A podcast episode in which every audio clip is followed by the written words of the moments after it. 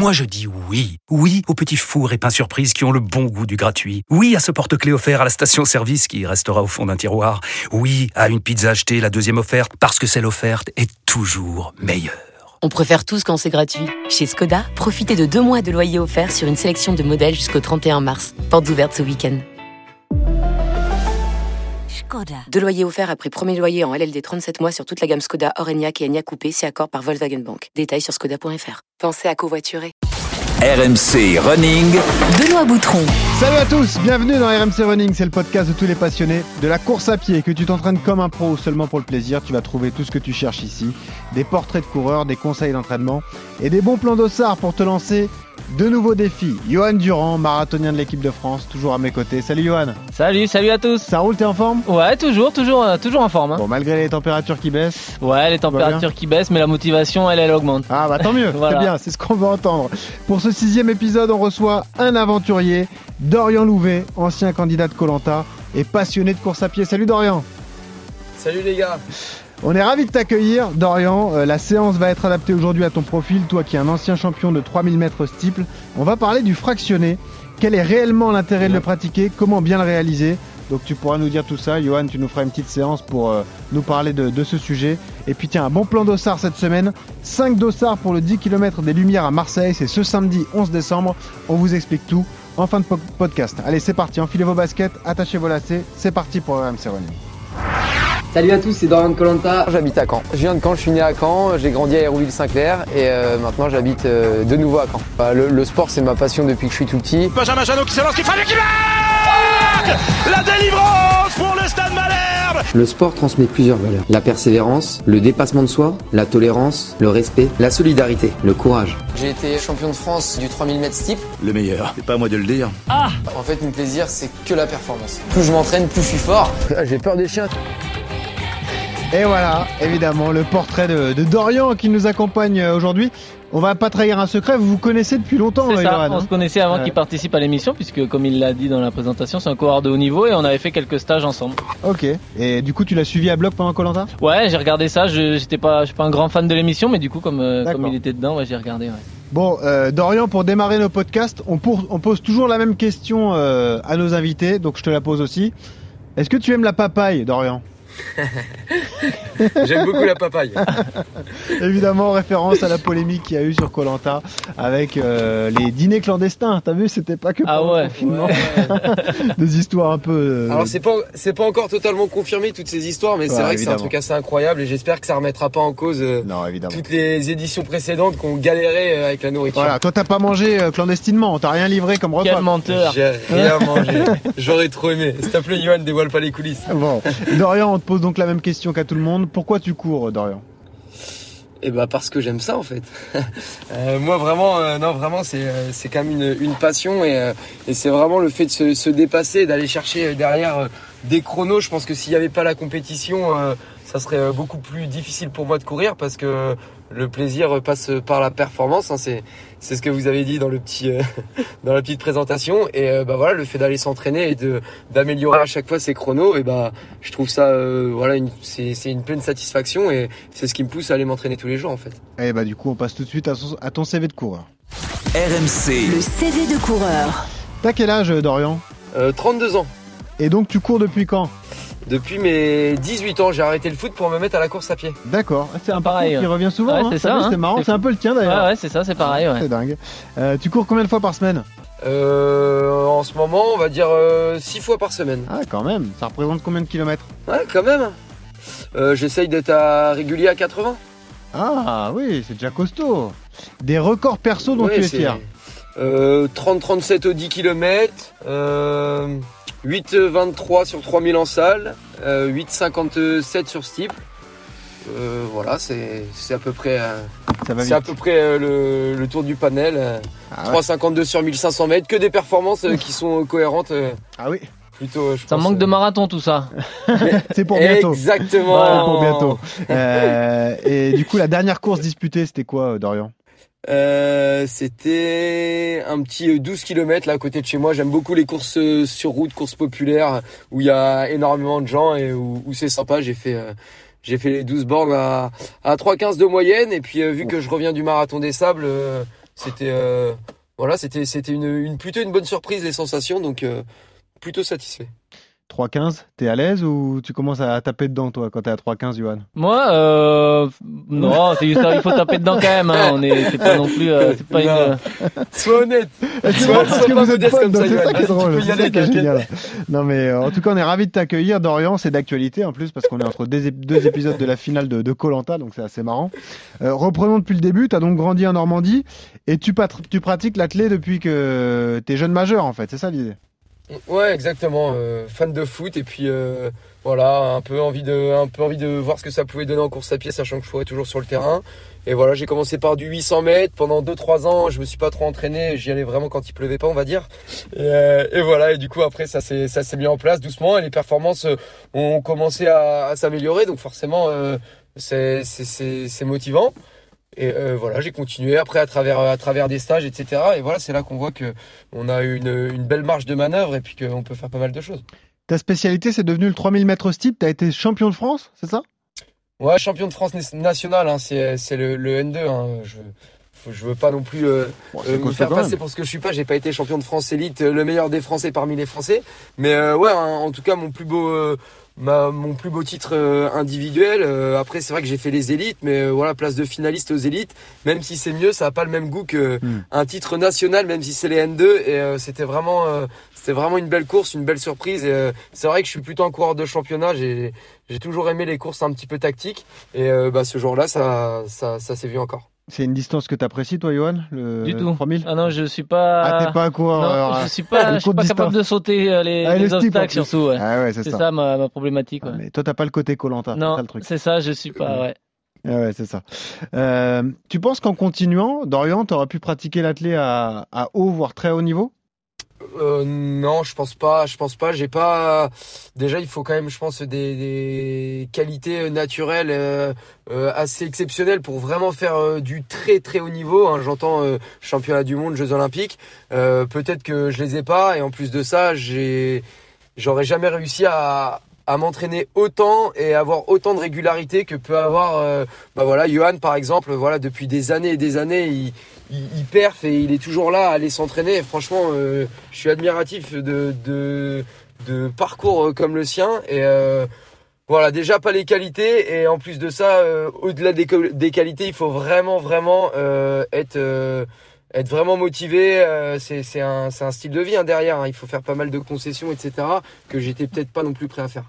Ouais, c'est ça. Ouais. C'est vrai qu'au-delà du, du, sport de haut niveau, c'est vrai que ce qu'il faut, c'est être capable de durer dans le temps et de faire les efforts pendant des, des années et faire beaucoup de sacrifices. C'est ça qui est, c'est ça la difficulté du sportif de haut niveau. Et puis il faut les qualités, Exactement. des grosses qualités Exactement, de base. parce qu'on en a vu des pépites hein, qui euh, qui étaient vraiment euh, très très forts, mais en fait, euh, bah voilà, hein, si si tous les six mois ils arrêtent parce qu'ils en ont marre. après, c'est vrai que c'est un sport assez populaire, donc euh, euh, pas forcément beaucoup de moyens. Donc on, on, voit souvent des athlètes qui arrêtent parce qu'ils n'ont pas euh, forcément les revenus pour continuer de s'entraîner, etc. Enfin voilà, on a vu énormément de gens passer qui soit se trouvaient des excuses qui étaient forcément valables, hein.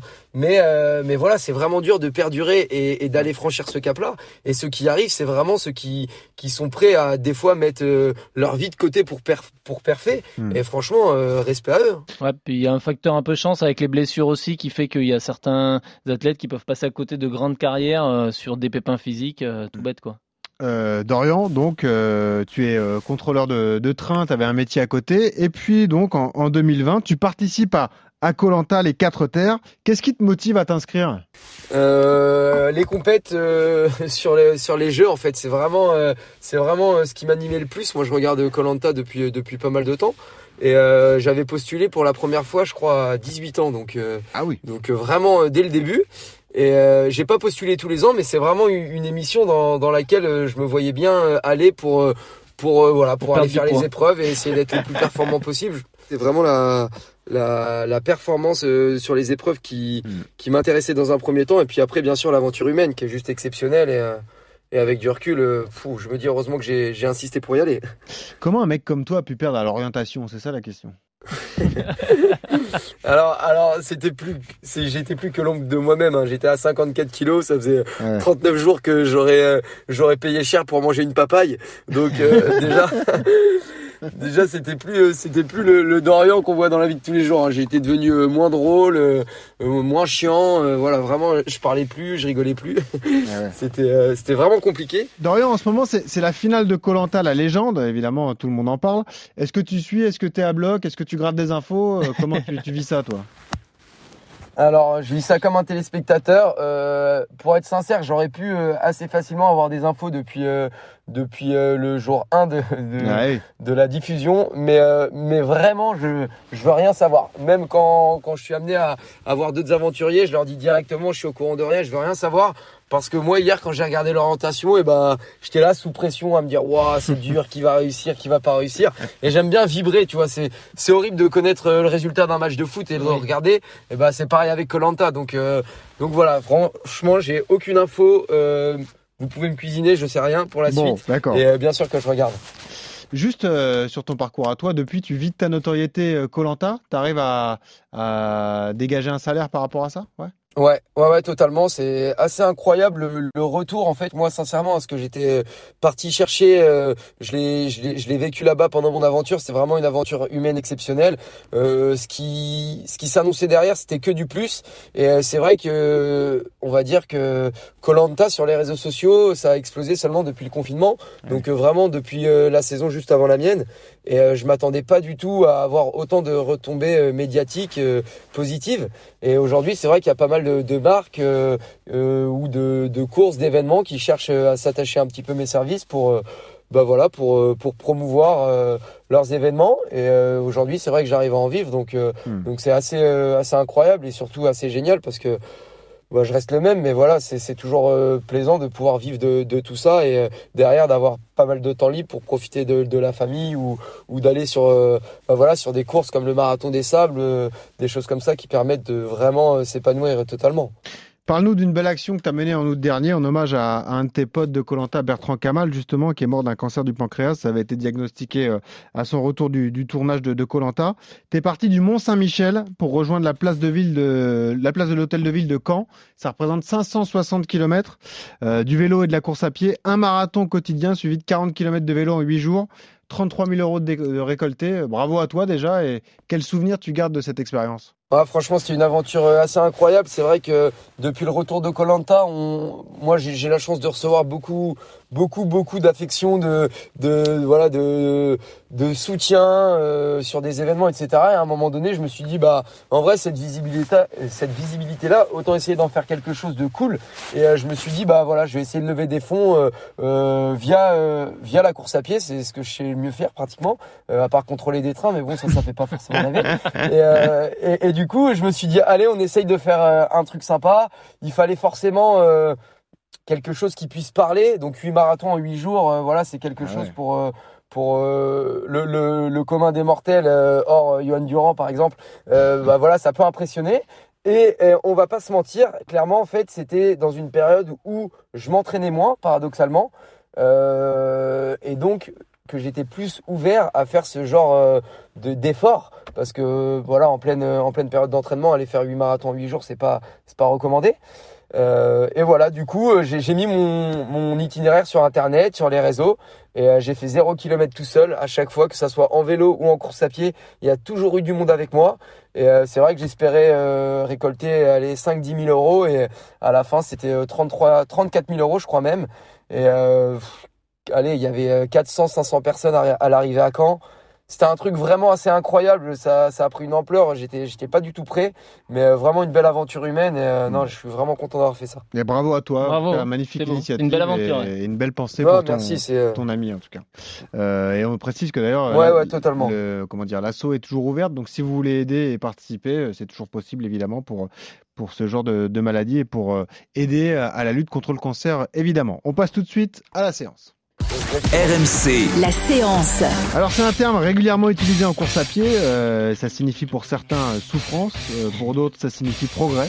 Pour, pour certains les deux. Ça. souffrance et progrès. Le fractionné, un modèle d'entraînement indispensable. Ça va Et eh oui, pour progresser quoi qu'il arrive. Déjà, est-ce que le fractionné est utile pour tout type de, pour tout type de coureur et pour tout type de distance, Johan? Complètement, ouais. Le, fractionné, alors comme tu l'as dit, hein, c'est l'entraînement, euh, c'est un entraînement dur, mais qui va être vraiment payant. Ça va être l'entraînement le plus efficace euh, euh, pour pour progresser. Et ouais, c'est un incontournable de la préparation. Et que ça soit que, que je veuille faire du trail, l'UTMB ou des grandes distances, comme des distances plus courtes, du 800 ou du 1500, c'est c'est primordial. Donc le fractionné, c'est quoi en gros? C'est un travail de variation d'allure, c'est-à-dire que je vais faire des, des, des, des, allures très rapides, entrecoupées de phases de récupération, et ça, un certain nombre de répétitions. Et euh, le but, bah, ça va être de, de, développer son cardio, de développer, euh, d'améliorer sa vitesse. Euh, on va avoir une meilleure capacité respiratoire, et puis le fait d'aller plus vite, on va gagner en puissance. Euh, et puis bien évidemment, vous allez améliorer votre VMA.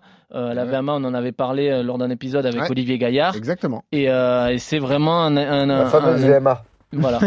la vitesse maximale aérobie. Ça te parle, toi, l'ancien coureur de ce type Qu'on a bouffé toute ta, toute ta, carrière de coureur, quoi,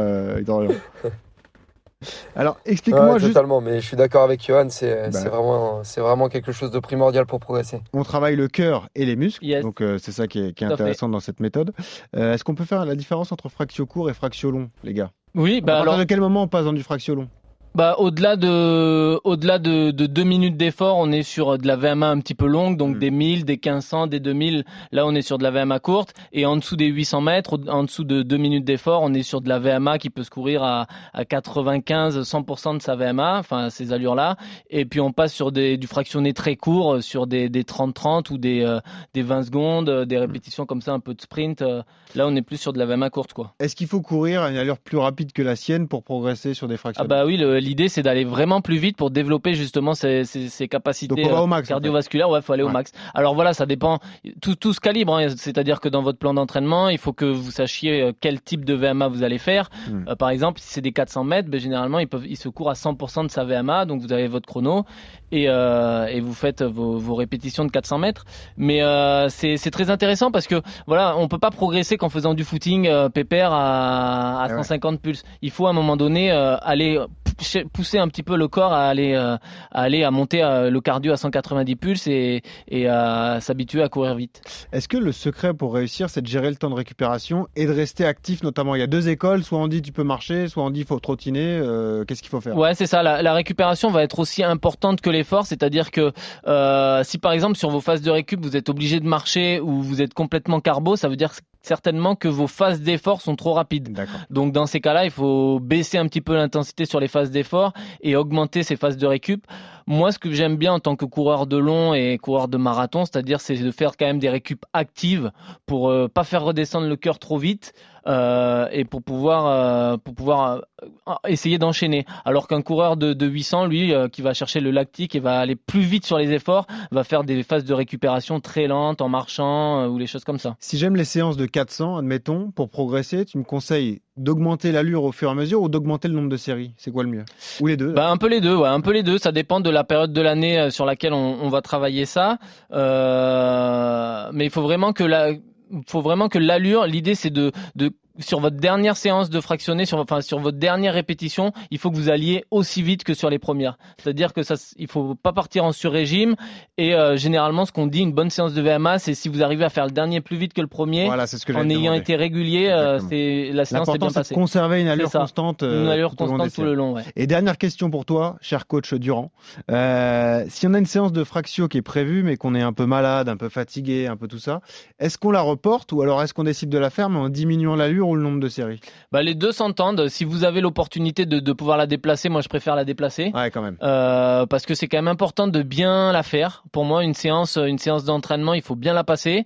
Et si jamais vous pouvez pas la déplacer et que vous la faites un peu en dedans, bah essayez de ne pas vous mettre non plus dans un état minable. Hmm. L'entraînement, en fait, là, c'est une globalité. Donc, euh, si jamais vous n'êtes pas bien un soir, bah, essayez pas non plus de, de vous mettre à la rage pour, pour y arriver bah, récupérer, ça veut simplement dire que vous êtes fatigué, récupérer, et deux trois jours après, vous allez passer une nouvelle séance qui certainement se passera mieux. Donc l'entraînement, faut le voir dans une globalité, et euh, et puis voilà, il faut pas hésiter à décaler si vous pouvez le faire. Hmm. Euh, L'important, c'est vraiment de bien passer les, les séances de, de fractionner. Ça reste la séance qualitative et, ouais, c'est une séance de, qualité et c'est une séance très importante, même quand on fait du marathon. Moi, je garde quand même dans mes préparations marathon deux séances par semaine de fractionner, ah euh, une de fractionner courte, une de fractionner long, plus un travail au seuil.